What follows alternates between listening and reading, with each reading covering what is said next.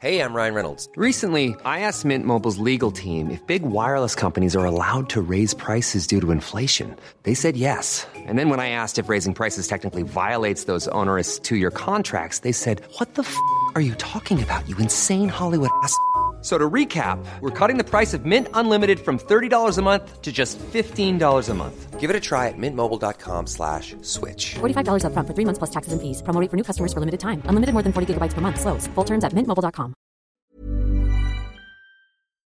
以下节目包含成人内容，请在家长的指引下收听。 What are you doing Friday? Wanna help my worlds collide? Let's make a bow with all cut ties. Do you want his number? 欢迎收听文化土豆，我是伊卡糯米。 昨天北京四十二度，我在街上都走出了在海滩晒太阳的感觉。记得去年文化土豆做过一期夏季阅读的节目，推荐了一批适合带去海边阅读的书籍。今天我们的节目同样会邀请嘉宾分享他们二零一八年的假期阅读。不过我们的第一个话题是英剧迷六月份最期待的迷你剧，由休格兰特和本威士肖饰演的一个非常英式的丑闻《A Very English Scandal》三集刚刚全部在英国播出，月底还会在亚马逊 Prime 上演。这个以真实故事改编的剧集，讲述了1960年代末在同性关系刚刚合法化的英格兰，自由党的领袖 Jeremy Thorpe 在政治生涯冉冉升起的同时，力图隐藏自己一个秘密的故事。Oh.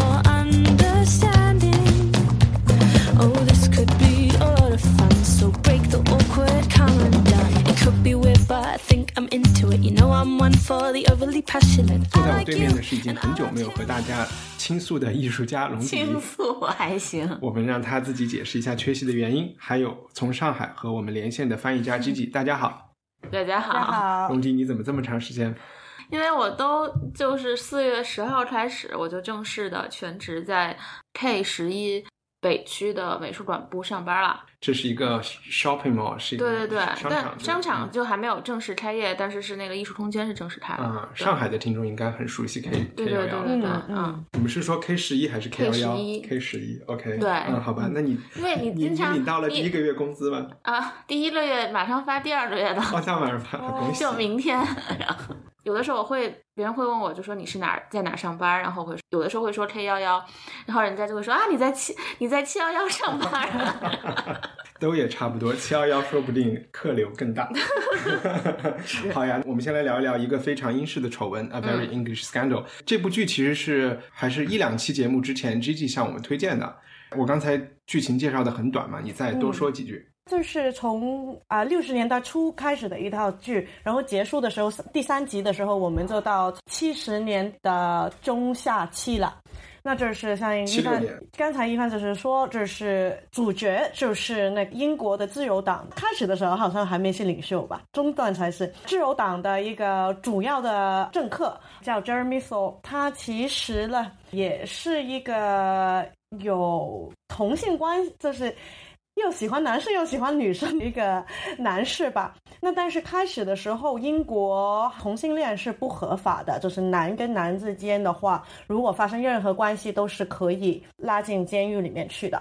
在这一个背景下，他就是认识了一个年轻的男生，然后就是发生了关系，就是类似包养了一下。我我插一句啊，就是 包养说的太好了。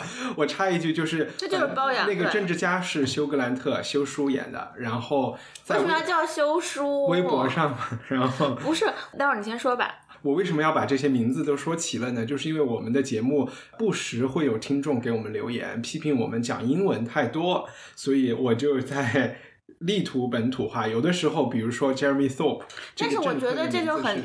就好多像抖音上有很多那种奇怪的音乐，很难听的那种抖音音乐，然后就是有很多玩抖音的人，他们根本就说不不知道那个语言怎么怎么说，然后就会起一些很奇怪的名字，就好像抖森什么修书，还有那什么卷福，我都不知道为什么。而且，哎，啊卷福挺好，英文名太长了。呃，但是我我的问题是我只会他们的广东话名字，那休格兰特广东话叫什么乔治格兰，啊？就是个音译的名字，不是个绰号，对吧不？是绰号，对对对，好，我把我刚才要打岔的话说完，就是这个政政治家是休格勒探休书啊、饰演的，然后被包养的那个对象就是那个小妖精是 Ben Whishaw 在微博上叫本喵的，他也是零零七里演 Q 的那个人饰演的。嗯，你继续。然后政客就包养的那个小年轻男生了，然后他们就是恋情就应该是有好几年了，然后就是时间过了，感情也淡了，两个人就呃应该说是政客就把那个小男朋友就赶走了，赶走了之后。因为在英国，如果你没有那个 National Insurance 卡，就是那个社保卡，类似身份证的东西了，你就是不能打工，你也没有，你不能看医生，也没有的去拿那种失业救还啊那种各种各样的救济嗯政救济的那种政府的钱啊。嗯，嗯所以这个人又不能打工，又不能领那个救济金，就很惨了。然后就不停的去烦那个政客，说你我什么都不要，你把卡给我就可以了。但是那个政客也不愿意把卡给他，因为如果他签了这个卡的话，就是等于这两个人会在文件上，政府的文件上有一个直接的关系。然后这个呃小男朋友了，就是用各种的方式去想尽办法去拿卡吧。哎，我有个问题，就是为什么他要签这个卡呀？呃，因为他是政客，他有办法去就是叫朋友啊，或者是自己签一个名字，他就可以重发这个卡。啊，嗯，然后我再打一个岔，其实这张卡它是一是一条很细的线索在这个剧里，但它并不是我的理解。这个本喵演的这个角色，他他的目的不仅仅是要拿到卡吧？这个对对对我我感觉这是他表面的目的啊。拿一个身份吧，我觉得是他的借口是拿卡吧，啊，然后最后因为他是实在太烦了，然后那个政客就是想到一个很妙或者是很笨的想法，就是说我要杀人灭口，这个人死了，我就不会再闹任何的丑闻，然后他就尝试去。买凶把这个小男朋友杀掉，最后就会有一段法庭戏，大概是这样呗。嗯哎，那龙迪，你看了这个剧好看吗？我觉得很好笑呀。嗯哼，啊，是，它是有点喜剧元素啊，嗯对。然后我之前完全不了解你们英国有这么一这么一段，看过之后才去搜，才知道有这么一段因。为卷福演图灵的那个电影，嗯对吧？它其实通过那段历史，那个是五十年代嘛，早一点，啊大家知道，可能不至于说同性关系会上绞刑架，以前是是要的，但是会接受治疗，会关起来啊，对，和美国也是一样的嘛，嗯都是要电击啊什么。但美国好像是被抓到了是要被关起来，但是不嗯会就是说像图灵这样就让他去治病，就图灵他没被拉进监狱，应该是应该是因为他二战的时候贡献太大，所以等于等于他是软禁吧，有一点点我们像。我们这我们录这一期还挺应景的，这是六月嘛，就是那个 Pride Month，啊，对，因为六月骄傲是全世六月界嗯。是一个为同性恋平权的一个纪念月，对是吧？嗯对对对对，但是如果你说英国最出名的被拉监拉进监狱的那个同性恋恋是那个王尔德，呃，还有麦就是 Michael 他不是被也被拉对，但他在全世界范围内没有那么大名气吧？啊 George 就 Michael 还还是很有名吧还是王尔德啊，是是对，王尔德应该是最有名，因为他是好像被判了那个，他做了苦工，做了两年的。我们先还是再多讲几句关于这个剧的 OK，这东西。休格兰特比如很久没有演戏了，这个我觉得休格兰特就是很久都没看到他了嘛，然后突然就发现他真的老了好多，这个剧里是化妆化出来的吧？不是吧也没有这么老。他真的蛮老的啦。OK，你想，那应该很久没六十，他是不是快六十岁了呀？对，你们没有看那个 Paddington 呗？那个没有啊，看了的，我看了的。他他是那套第二集的那个坏人嘛？对啊、对啊、因为这个这一剧对我来说最最耀眼的和最大的关注点就是休格兰特，因为可能从诺丁山之后我就没有再看过他演戏你没看过《Love Actually》吗？啊，那个都是差不多年代的嘛就啊对就在那几年他演那种罗曼蒂克喜剧之后，那个时候还是一个奶油小生的样子，然后就奶油老生吧，那个是已经老了。他还是一个非常被类型化的演员，是对吧？然后就感觉他从地球上消失了，有时候去演一点配角，对，就客串一下，也不知道他生命中发生了什么。这一次一下就有点以戏骨的姿态重现江湖，对对嗯对对还其实挺强的。就老子嗯回来了。因为 Ben Whishaw 说实话现在是当红小生，经常上，经常。就是他现在其实也不算是小生了吧？他也十十几年了，他可能也快四十了呗。啊，不，演的角色都是小生，对对我们是 technically 说他的角色都是小生，嗯。呃，Gigi，你觉得这部剧和你的期待有符合吗？嗯，我我是看的蛮蛮开心的，因为我不知道原来是那个史提史提芬那个弗里尔斯 Stephen Frears 做导演，以前拍了蛮多那种我说是我叫是文艺片吧。啊、从就是七十年代开始拍，八十八十年代他拍了好几套很著名的呃戏，像那个《我的美丽洗衣店》，呃，竖起你的耳朵，跟那个危险关系。那可能危险关系最是出名的，那个是 Dangerous Liaison，就是有那个什么 Glenn Close 啊、John Malkovich 啊，还有那个什么 Uma Thurman 啊、Michelle Pfeiffer 嗯的那套十八世纪的法国的的也是那种情爱的乱七八糟的的性关系的电影吧。对，嗯，对，那就是他是蛮偏文艺的，但是我没有印象他拍的电影可以这么搞笑。这段历史我也是完全不知道，也没听说过的。看这个导演的手法啊，什么什么的，就那种到那个故事啊，还是蛮新鲜的。然后他那个节奏也很快，所以看起来是蛮蛮愉快的。因为这段历史确实我也是完全不知道，但是我翻了一下报纸，我开始以为是假的。对吧？然后对发现英国人就是五十岁以上的作者在报纸上写的时候，就开始纷纷回忆当年每天下班以后第一件事情就是去买伦敦的晚报，然后看当时开庭的审判的结果，因为这个审判是记者被允许进去，而且被允许嗯，报道公开的对他们来说，就有点像我们如果说央视拍了一部薄熙来的这这么大的一个政治事件，啊然后也涉及到谋杀，拍了一个连续剧，就真的是不亚于这样的一个级别。对，大家都是又回家看电视剧去了。所以还是蛮蛮刺激的一件事情。但是感觉就是他们就是里面的那种比较敏感的当事人都过身了之后才拍的这套戏。那他小情人死了吗？还没有小情人还在啊而且那他就是平权领袖了吧？其实也没有，因为他还是隐姓埋名了很、嗯很多年。这里面有一个很有趣的事情，就是当年舆论都知道这件事情，而且他们认为这个政治家是一定会有罪的，嗯所以 BBC 当年就做了一个纪录片，嗯啊、来讲他为何有罪，然后他们自己也去挖掘了一些证据。嗯谁知道在这个纪录片要被播出的前几天，这个审判结果下来，他是无罪的，所以这个纪录片就没有被放出来。，OK，但是在第三集演完了之后，这个周末就 BBC 把这个七十年代的这个纪录片给播了出来。就是三十年之后才播，是 Jeremy Thorpe 的儿子肯定还活着的是吧？啊，他的儿子去国了，去不知道去哪个国家，离开英国了，在英国没法活了，太出名嘛这件事情。嗯这个纪录片讲了一件什么事情呢？就是说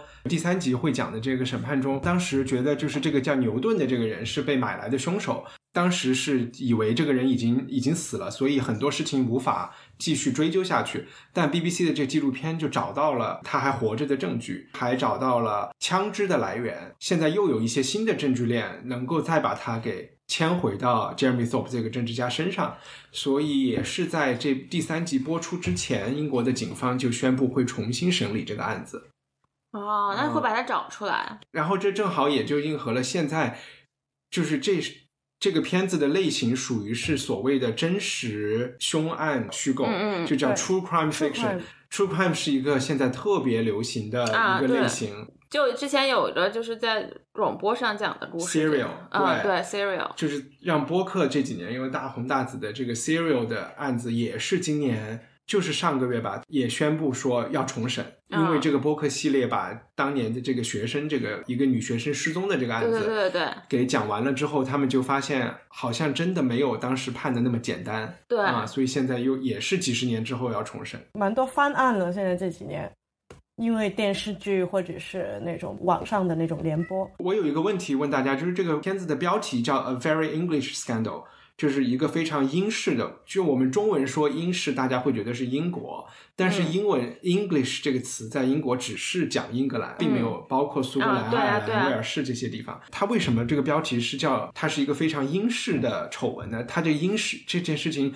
在美国或者是在中国，它的发生方式会有什么不一样？它这英国的这个点在哪里？除了它本身发生在英国人身上，我觉得可能它也是指那种权力关系跟背景关系吧。那种政客，你看到他的那好朋友 Peter Bassel 也是一个政客，他们也是什么小学同学还是中学同学、大学同学，然后一起为同一个公司打工，我同一个政府打工。我觉得他有很多就是，如果你不是英格兰，在那个英格兰英格兰的教育跟社会体系里面出来的话，他不会有这个朋友的那个网络去把这一件事藏起来。呃所以 G G 刚才的意思就是说，这个里面有很多权力关系是对，和英国社会结构有社交关的。社会结啊构有关然后这个结构就是其实是一个英格兰的结构，就是你是可能威尔士人还是苏格兰人，但是这个结构只是在英格兰里面存在。牛顿、剑桥、伊顿公学、Harrow，就是这对，四我就想举个。例子，如果说其实他在美国就是兄弟会的哥们儿们帮你解决。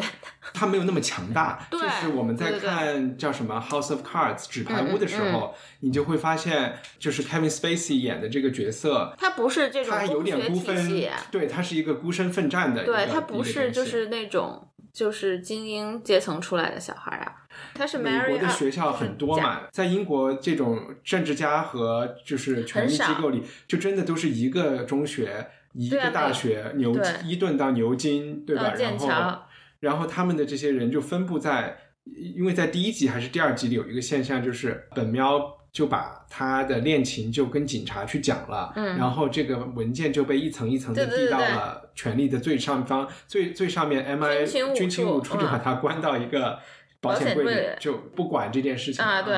因为他们谁都不希望有丑闻的发生嘛，对。啊特别是这个告状的小孩是一个完全一个平民，连社社保卡都没有的平民，对可能这个关系，可能中国人是特别能明白吧，因为他们都是那种学弟学妹是不是没有妹了，你是学兄学妹，都是同学，都是我们也是很讲，你同一家大学出来，就是大家都还还会蛮帮忙的嘛。我我只是听到国内的呃朋，友，中国是有，对对对，中国有那种叫什么，就是官僚系统中有，对肯定有官僚系系统里面肯定是有但这是差不多的，就是你一个老师同门，对对对同门师同门兄同门是有的。师兄妹是有的。你们艺术圈绝对是这样的，就是对对。对，国美就是的、央美的。国的，美的、央美的，然后或者是哪个画廊的，然后就 too much information。对我觉得画廊都挤不进来，就还是有一些这种你是哪个老师教的啊。其实我觉得蛮好玩的，就是被说你们艺术圈 但是其实你说戏剧圈啊，还还是蛮多都是有的。我总是觉得我的朋友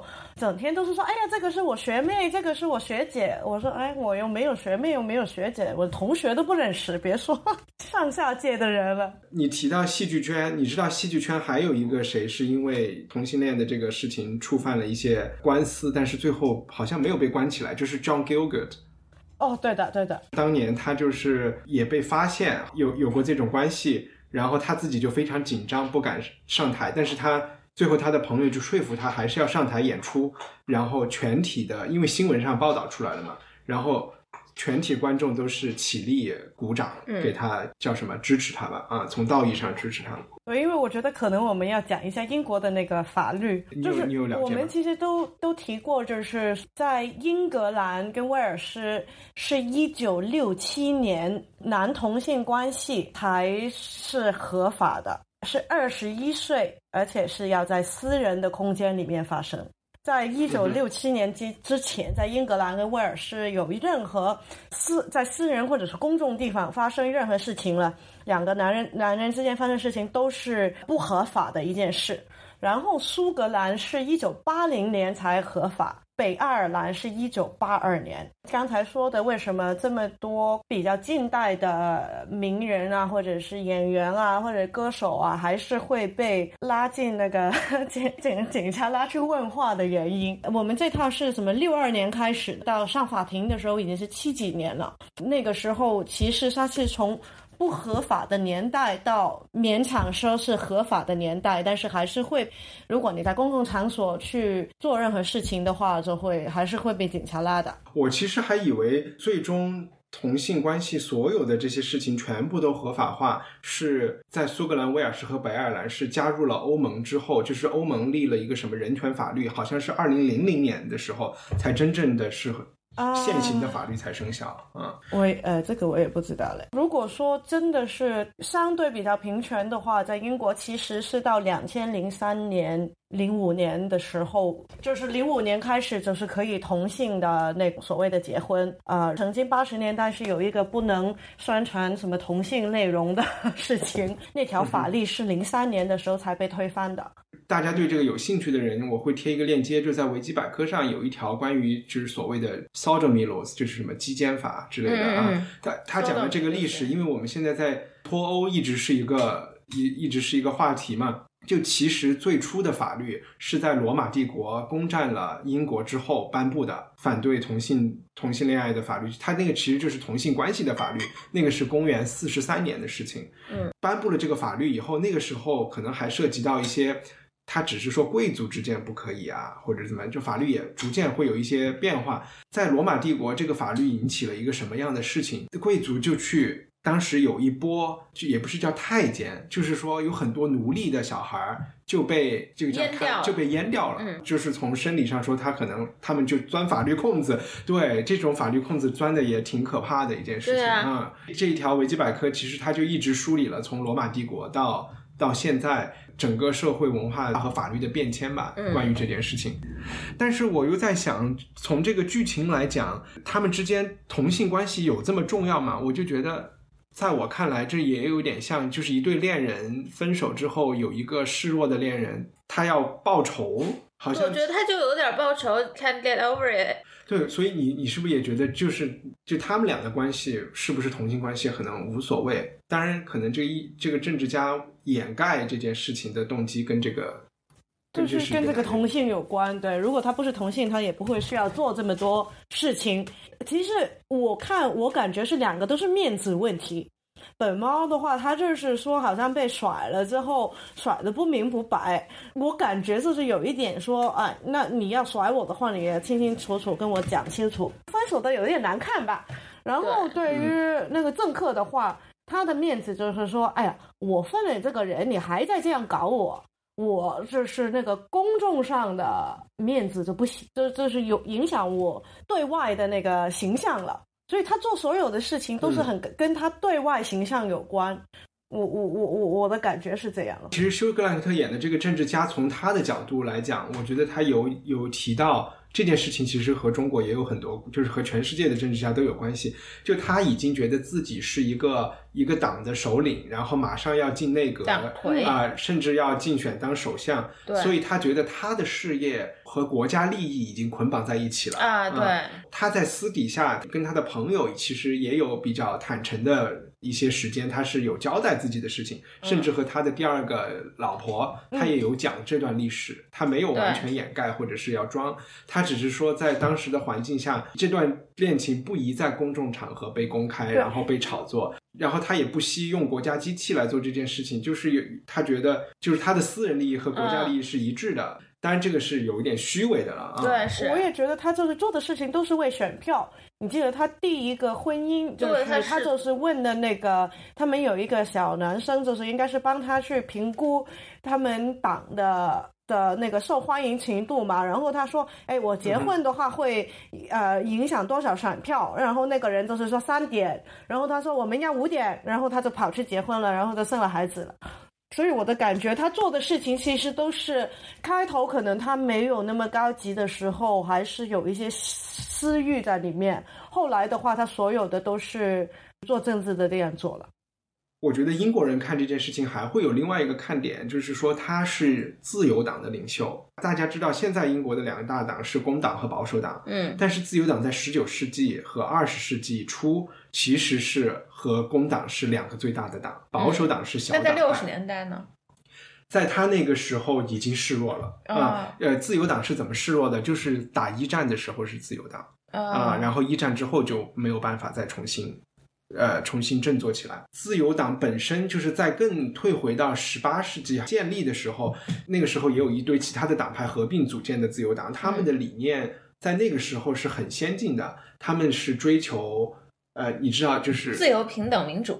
对，他们是相当于在英国支持美国独立战争，以及法国大革命的这一帮人。哇，后来他们又是支持自由贸易，但是自由贸易在他们那边最后有点显现出，就他们殖民他们是支持中产阶级的他们是反对君主独裁的。嗯啊，嗯，又支持了法，所以他们支持法国大法国大革命，他们支持就是议会制度，嗯。嗯。所以我们你知道，就是写《自由论》的那个 John Stuart Mill，嗯，他是自由党的、哦呃议员，后来的那个凯恩斯也是自由党的人，就很多所谓的知识分子和按经济学课上的名字，对按理说应该是没有那么纯政客，是为理想从政的人，哦，其实就是白左，可能有一点点，对吧？然后后来支持也是自由党的人支持英国加入欧盟。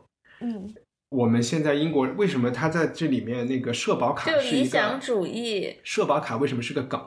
嗯就是因为整个福利社会的诞生嗯，都是自由党搞出来的。这个嗯，二战前、二战后啊，然后这又是在他就被这张社保卡害了，在这件事情里面，你我就感觉 Jeremy Thorpe 这个人，这就是英式成，他应该是干不出这个事情的，对吧？嗯就是，嗯但其实因为人很复杂，即便嗯他在政治上的理想是这样的、管不这样的，住自己，对，他在涉及到个人面子的时候，像吉吉说的一样，还是能做出要买凶的事情。嗯。嗯他是被判无罪啊！我们现在看了剧以后，就杀的这个过程还是挺逗的，啊就怎么讲居然没有打走火，连枪就哑了。他就是找了一个很不靠谱的这个杀手，他的那些朋友辗转，然后去刺杀这个他的小情人。那小情人有条狗，他把狗打死了，然后第二枪瞄准了情人的时候，那枪就 打不出来了。下雨啊，下雨，然后那那哥们儿就跑了，嗯太搞了这种。但这其实是我看的时候不太舒服的一件事情，因为我把它当成一个惊悚片来看的，嗯然后有点像，就有点像纸牌屋对看的，但是怎么演着演着又觉得这么喜剧元素在里面，就我的情绪总是被不同的拉扯着的啊，我都不知道该笑还是该特别紧张。你们有这感觉吗？我觉得他一我一我从头到尾都在笑，就黑色幽默的那种。嗯嗯我要说一下，就是演他的那个好哥们儿，那个后来就因为好像欠债去佛罗里达待着那那个人，是之前演那个《The Crown》里面演温莎，公爵的，对对对演温莎公爵的。我就嗯我想了半天，我说这人怎么看那么眼熟？啊我只在舞台上看过他他，还演的挺好的。嗯，啊、演什么？哈姆雷特是吗？好像有演过《哈姆雷特》，我看他是呃，他演过很多政客，忘了他是那个时候是演了一看就像那演了贝里奥还是演了小布什，其中一个人，贝里亚。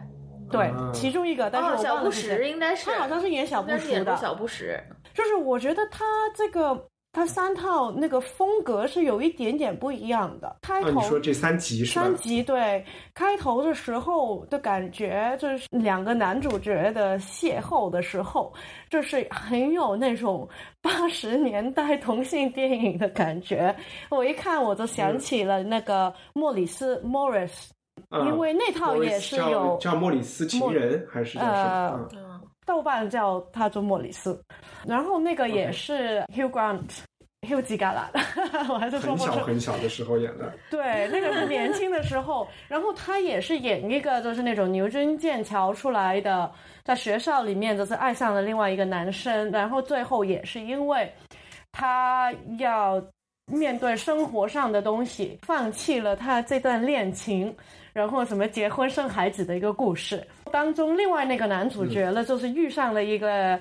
可能相对就是呃身份阶层比较低的一个男生，然后演员是那个 Rupert Graves，那就是福尔摩斯里面的那个探长，灰头发的那个探长。但是那个时候他是很年轻、很帅、很帅的，然后就是也是那种跨社会阶层的一种恋爱吧。所以就是我看这两个这两个的时候，就是我觉得这套戏，嗯，是有一点点去把。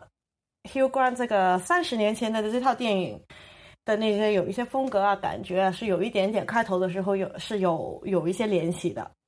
然后第二集的时候、嗯看起来特别像那种七十年代的那种搞笑片，第二集超级搞笑，有一点啥的那种 搞笑片，怎么放屁拉屎的那种那种笑.话。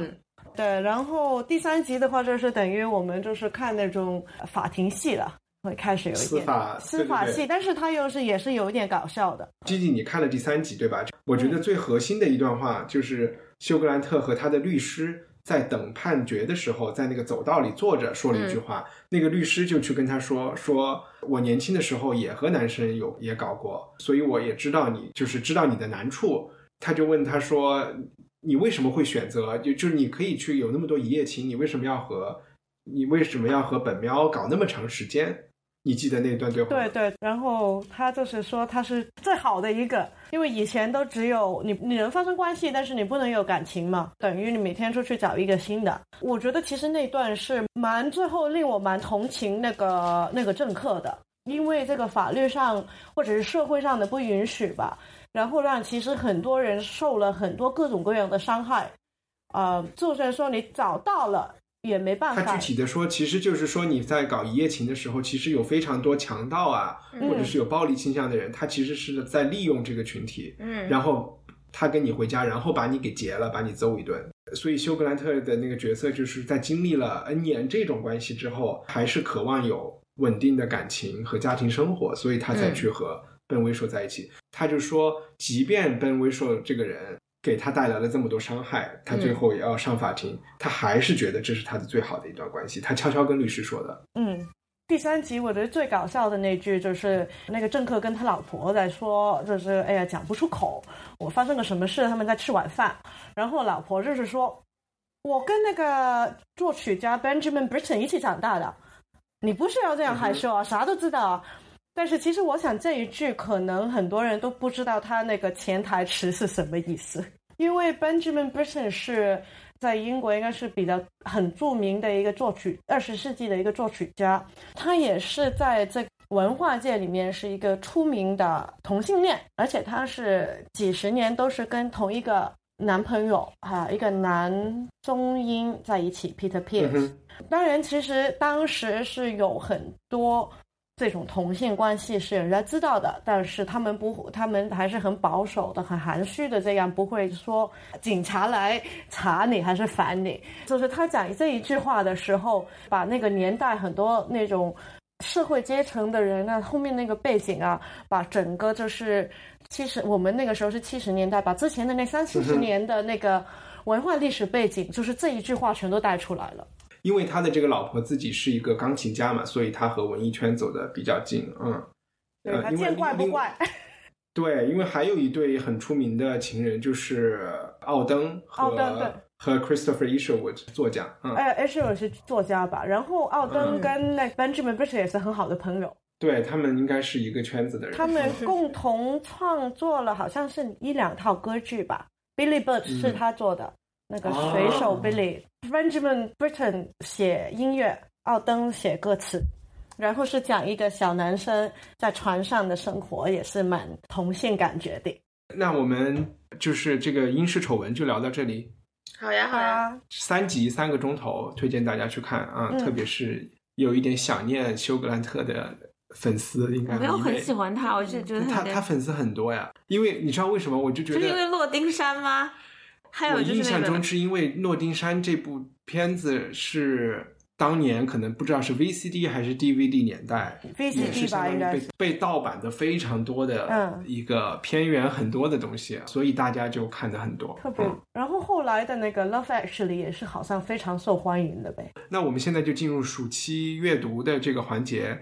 呃，可能我们每个人都准备了两本书推荐啊、我们从龙迪开始。我就是想今天才看见书评的，有点想看一下，就是那个克林顿啊，他和对对，我补。充一句，这这次我们推荐的书都是我们没有看过，但是我们非常想看、准备去看的书啊。然后呢，这一本就是刚出的，是一本小说，就是他退了休，然后这人写了一本小说。谁退了休？Clinton，Bill Clinton。啊，比尔·克林顿已经出版了一本小说，对对对，叫他，然后小说的名字叫《The President Is Missing》。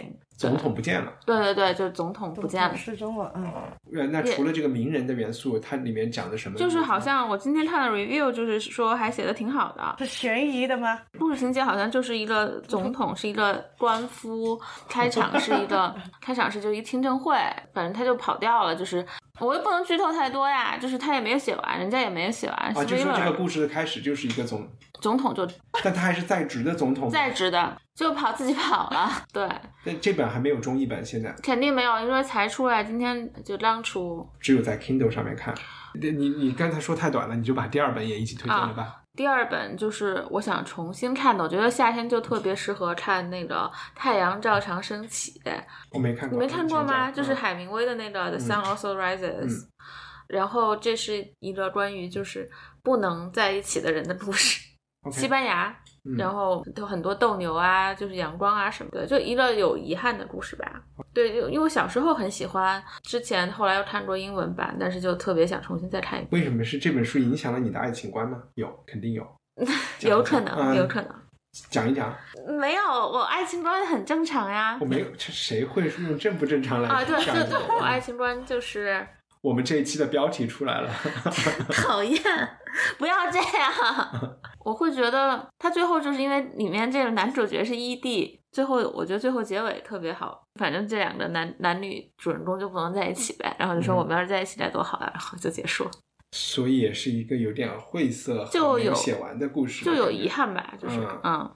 这不就是《廊桥遗梦》？哪没有？就其中有很，因为海明威写写东西还是比较有节奏嘛，不是那种故事了。然后我还想就是夏天可能读一点儿，我想看一本就是不管怎么说吧，然后我就想看一本 cooking book。就就菜谱书，我也不知道，因为就是你工作了以后，你就发现你完全没有时间做饭。你是光看不做吗？就是我想还是要做一点儿东西吧，做点菜啊什么的。看看哪一本呢？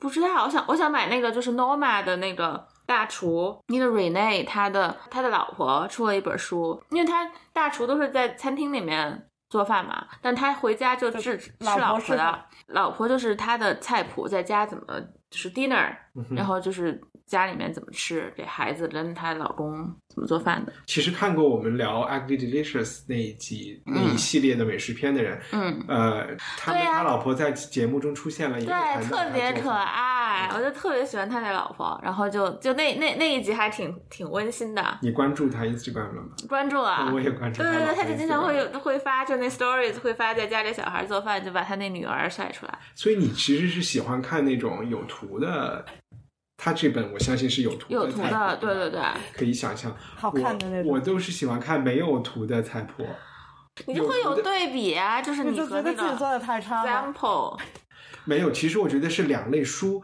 有嗯图的菜谱它都是以视觉取胜的嘛，所以它往往在讲内容的时候讲的比较简单。而且我觉得他这本它菜谱就是给你一些嗯关键信息，嗯但是没有图片的菜谱，它就会把一些背景、一些故事写得更多一些。其实嗯从读起来，我会觉得好一些。但我觉得他这本菜谱应该的图都是他自己在家拿 Instagram 的手机拍的吧？他可能要营造这种效果，但对肯定有人重拍。嗯，是看 Ugly Delicious 的时候，就会觉得 David 唱早上起来还得做早饭，把昨天的什么汤煮一煮，还蛮可爱的。超喜欢 David 唱。好呀，那那个 迷妹，呃，Gigi，你有你你有几本书推荐？呃，我我有两本书，但是我这两本可能读的比较苦的书，一本呢，呃，就是陈端生的《再生缘》，这个是清朝中期的一个女士写的，呃。弹词，因为就是呃，我现在也在做一些戏曲的翻译嘛。但是中国大部分以前的故事都是男人在写女人，有很多就是中国的故事是有很多女性的角色，但是大部分都是由男士去写的。然后这一个呢是一个女人自己在写一个女性的故事，所以挺有趣的。就是可能更出名的就是那个女主角，就是那个孟丽君，就可能上海的粤剧啊，好像好像京剧啊什么什么，有一个叫什么女驸马、等等等等，电视剧也有。后是一本非常非常长的弹词，我现在讲弹词是什么意思、就是类似评弹，就是一个人又讲又唱的，哦就是说书的那种说书的那种，哦对，就是一个人自自己把整个故事讲出来的，呃，然后呢，就是韵大鼓，有一千多页，他写了好像很多很多很多卷，是非常非常长的一个故事。那你看完了吗？没看，没开始看，买了书，买了可能准备看大半年了，但是但因为是弹词，所以是相对白话的，对吧？呃，它是排成那种是七言的排律，但是其实也不难看得懂，相当于有就是有诗词的感觉。嗯对，呃，有有空格吧，没有标点，但是有空格。呃，而且因为它是很有那种节奏嘛，所以比较容易去分句。这个另外一个了，就是我一直也很想看的那个呃 Milton 的那个《失落园 Paradise Lost》，我从来都没看过，故事好像挺好玩的，就就是讲那个。是也是一就是本很长的诗，也是一个一本很长的诗、一首，然后就是讲好像是就是某一个天是怎么怎么下凡，然后再下了地狱吧，应该是这样的故事。我以前是有这个《失落园》的英文的有声书，但是我听来听去也不知道他在讲什么，只听了头可能十分钟。呃，我希望有机会可以读一下，因为这个故事实在太复杂，字也太复杂就在。英国文，文学里面是很重要、很重要英。国文学里面，就基本是但丁的嗯《神曲》这种级别的，啊对英国文学来说，对，而且就是英文很多字都是，就是莎士比亚里面有很多英文词汇或者句子的第一次出现，在这个《失落园》里面也有很多所谓的新词的引入。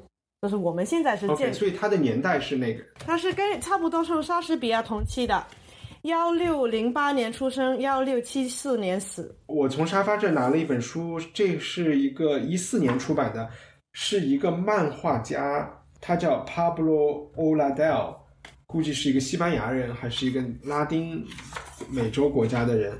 他给失乐失乐园配图画了一幅嘛，画了一本绘本啊，讲的失乐园。哇然后我是在北京的一个在在北京王府井北边儿，反正现在开了一个新的漫画商店，我有点一时想不清楚名字了，我我找出来，把那个我会把这个漫画商店的名字贴出来，我在那里买的。我我讲我推荐的了啊，嗯，我是推荐两个两个出版过书的，他也不算作家，是两个思想家或者学者吧，一个是美国人，一个是加拿大人，一个人。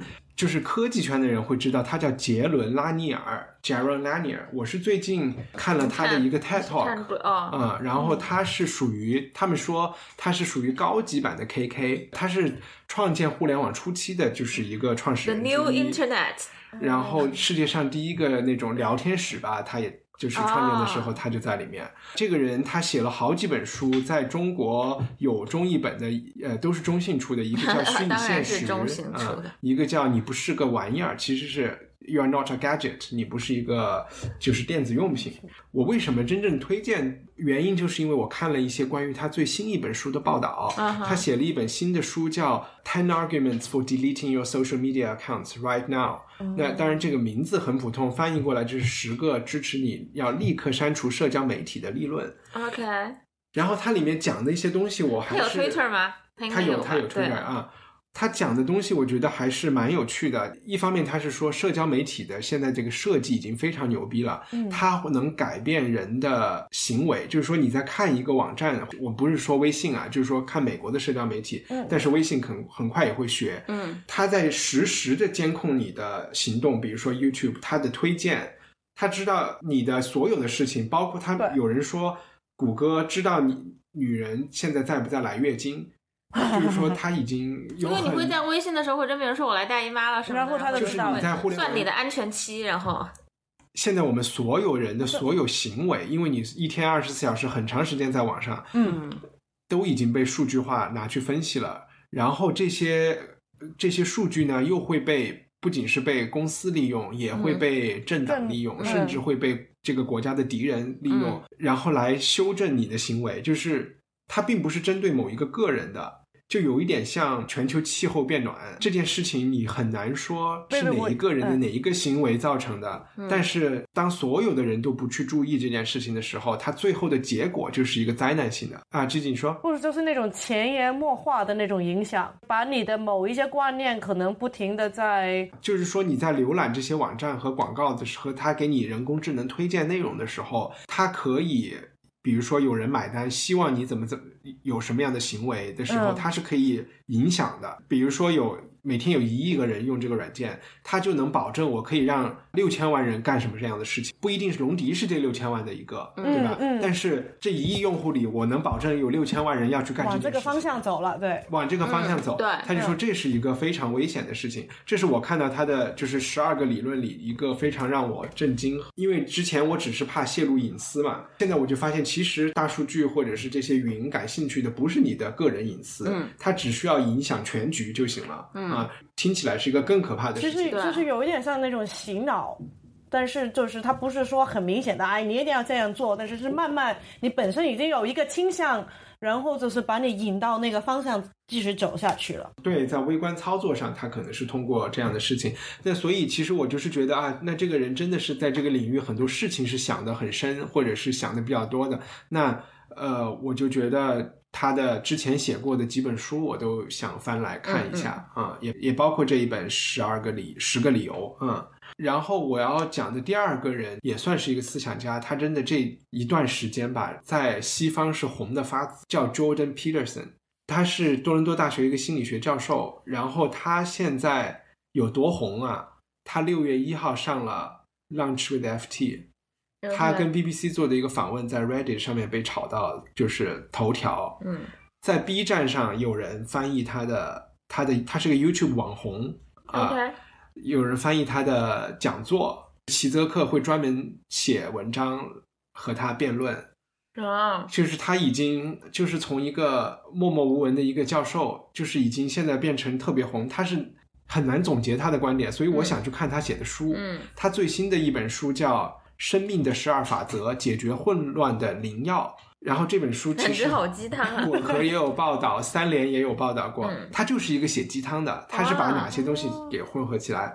鸡汤、心理学，特别是荣格的心理研究基督教嗯。的一些很原教旨主义的思想，有。还有所谓美国的极度右派的 alt-right 的一些思想混在一起的一个人。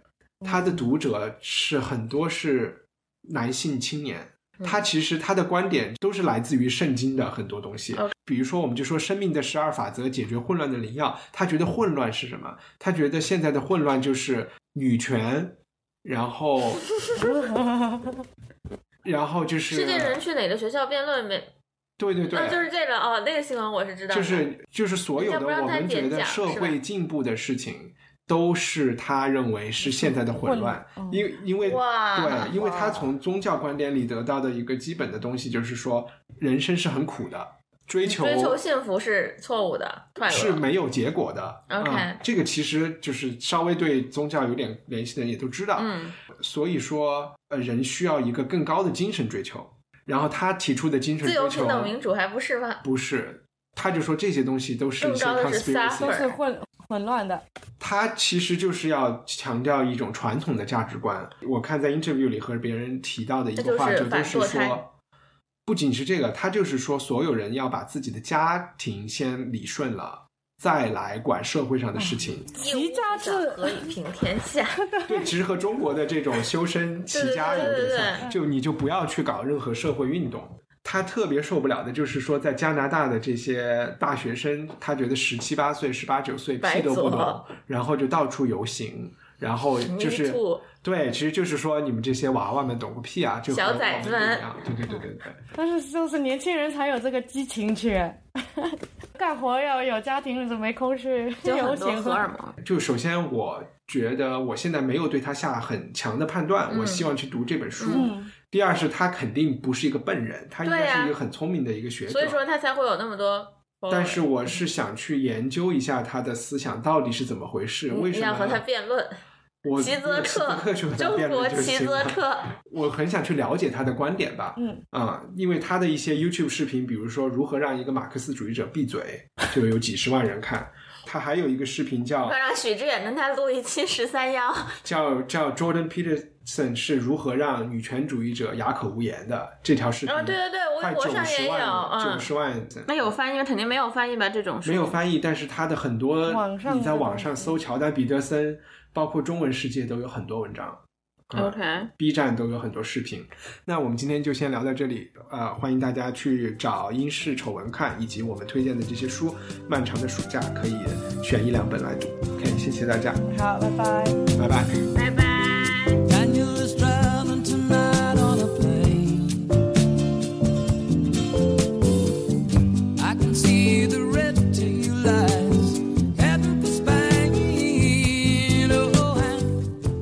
加入了土豆沙发会员吗？感谢你对节目的支持。文化土豆是一档由会员赞助的文艺潮流圆桌节目，聊影视、书籍和艺术，每周五播出。如果你喜欢我们的节目，请考虑每月出一杯咖啡钱成为赞助人。更多信息请访问 culturepotato.com。不好意思，这里我要插入一条更正。节目中积极提到作曲家不列顿 （Benjamin Britten） 根据美国作家迈尔维尔的小说改编的歌剧《水手》比利巴德的填词是奥登，这是错误的。歌剧的填词是伊恩·福斯特和 Eric Crozier，但是奥登和 Britten 的友谊对后者的创作确实很有影响。Britten 以音乐守护者圣西西里亚为题的《圣西西里亚赞美歌》以及圣诞颂歌都取材于奥登的诗。